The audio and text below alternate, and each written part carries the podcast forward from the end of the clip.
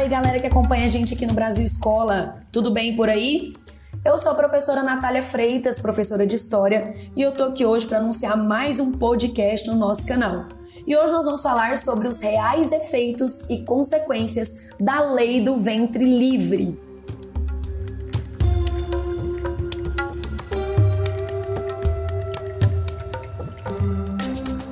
Bom, pessoal, a Lei do Ventre Livre, também conhecida como Lei Rio Branco, ela é de número 2040. Foi assinada em 28 de setembro de 1871, ou seja, segunda metade do século XIX, no contexto do segundo reinado, no contexto ali do Dom Pedro II. Lembrando que quem assinou essa lei foi a princesa imperial regente, ela, a filha de Dom Pedro II, a princesa Isabel. Apesar da lei ter sido promulgada em setembro de 1871, é importante lembrar que ela foi apresentada na Câmara dos Deputados em maio de 1871.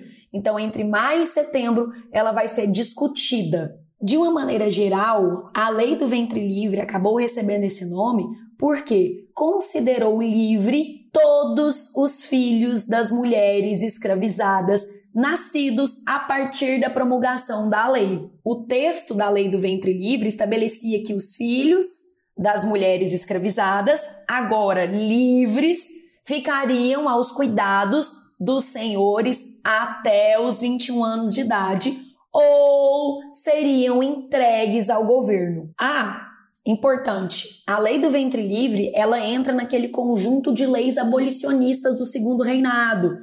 Nós estamos falando de um momento em que outras leis já haviam sido promulgadas relacionadas aos escravizados, como a Lei Eusébio de Queiroz, de 1850, tá? A própria é, Lei Saraiva, que vai vir depois da, do, da Lei do Ventre Livre, também é importante. Lei do Sexagenário, que também vem depois. Então, assim, a gente está falando daquele contexto da promulgação das leis abolicionistas. Não esqueçam, não foi a lei do ventre livre que veio ali sozinha, tá? E essa lei do ventre livre, gente, além de libertar, ou melhor, né, além de estabelecer que aqueles que nascessem a partir da lei estariam livres, ela também tem outras determinações que são importantes. Por exemplo, a lei do ventre livre, ela dava o direito do escravizado comprar a própria liberdade. Isso já acontecia no Brasil. A gente chama isso de negociação de alforria.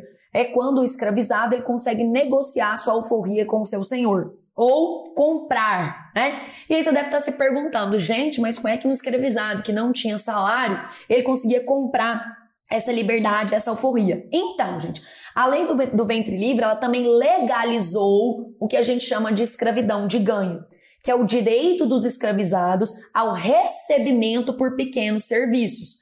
Exemplo, ele vai vender fruta na feira, ela vai vender farinha de trigo na feira. Normalmente, a escravidão de ganho, ela estava muito ligada ao meio urbano. Eram os escravizados que estavam nas cidades, realizando pequenos serviços e com esses pequenos serviços, eles iriam conseguindo obter recebimentos, ganhos, e com esses ganhos eles iriam conseguindo negociar a alforria. Tanto é que em áreas urbanas, o, o número de, de escravizados que vão conseguir negociar alforria, que é o que a gente chama de forros, vai ser bem maior do que, por exemplo, dentro de um engenho, que você tem uma, uma, sociedade rural com uma mobilidade muito reduzida. Importante lembrar que a lei do ventre livre ela previa uma indenização aos senhores certo? Essa indenização ela era paga caso o, o filho da escravizada saísse dali antes dos 21 anos. Então havia uma indenização. Muita gente questiona a lei do ventre livre. Por quê? Porque a maior parte dessas pessoas que vão nascer após a lei do ventre livre ainda terão pais escravizados, mães escravizadas.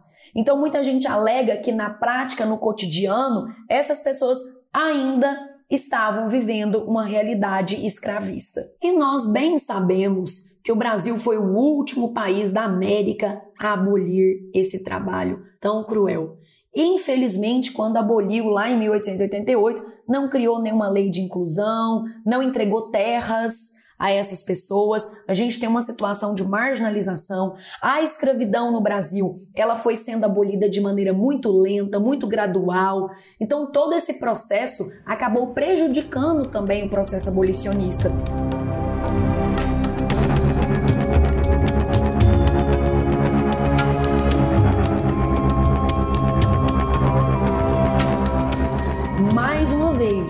A lei do ventre livre ela deve ser analisada dentro desse conjunto de leis abolicionistas presentes no segundo reinado. E a gente sempre se pergunta, eu sempre faço essa pergunta, né, para os meus alunos: por que, vocês acham que demorou tanto a abolição? Existia uma pressão internacional? para a abolição, existia uma, uma pressão interna, existiam movimentos de resistência, existiam revoltas.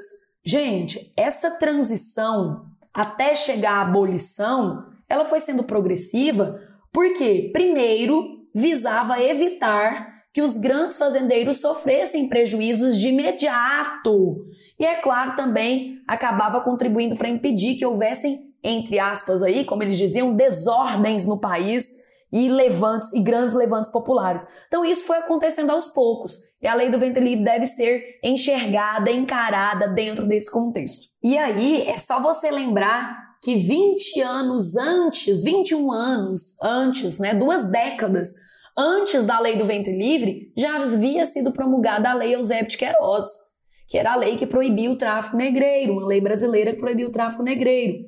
25 anos antes da lei do ventre livre, havia sido promulgada lá na Inglaterra a lei Bill Albert, também proibindo o tráfico negreiro. Ou seja, isso nos mostra, nos comprova o quão lento, o quão gradual foi esse processo abolicionista. E a lei do ventre livre, que é a que a gente está discutindo aqui, é, ela vem em 1871 e o primeiro passo nesse processo foi realizado pelo próprio imperador Dom Pedro II, né, o imperador do Brasil. Ele solicitou anos antes da promulgação da lei que um dos seus conselheiros, o José Antônio Pimenta Bueno, que ele estudasse, que ele propusesse soluções para a abolição do trabalho escravo no Brasil.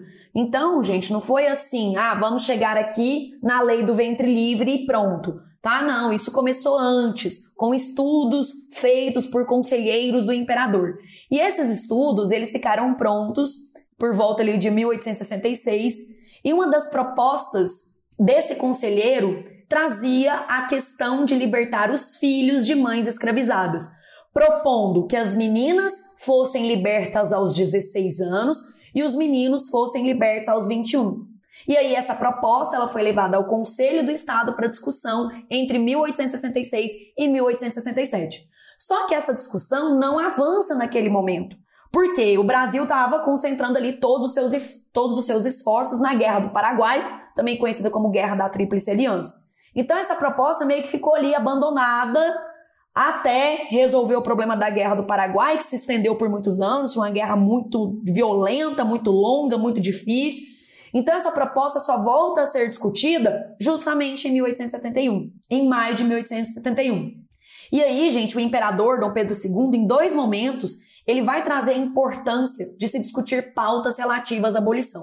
Ele já sinalizava isso nos seus discursos, e ele fez alguns pronunciamentos defendendo como é que iria acontecer esse processo abolicionista e que ele deveria acontecer. Só para vocês terem uma ideia, um pouquinho antes da lei do ventre livre, nesse contexto que eu estou falando para vocês, em 1869 foi feito o decreto número 1695, que proibiu separar filhos menores de 15 anos de suas mães escravizadas. Então as coisas caminhavam é, lentamente, mas caminhavam até chegar ali na, na lei do ventre livre. E aí, com o fim da Guerra do Paraguai, esse debate reformista vai ganhando força, apesar da resistência de deputados, principalmente deputados conservadores. Mas a questão do ventre livre acaba se tornando uma forte pauta, novamente, por meio de uma proposta do Visconde do Rio Branco.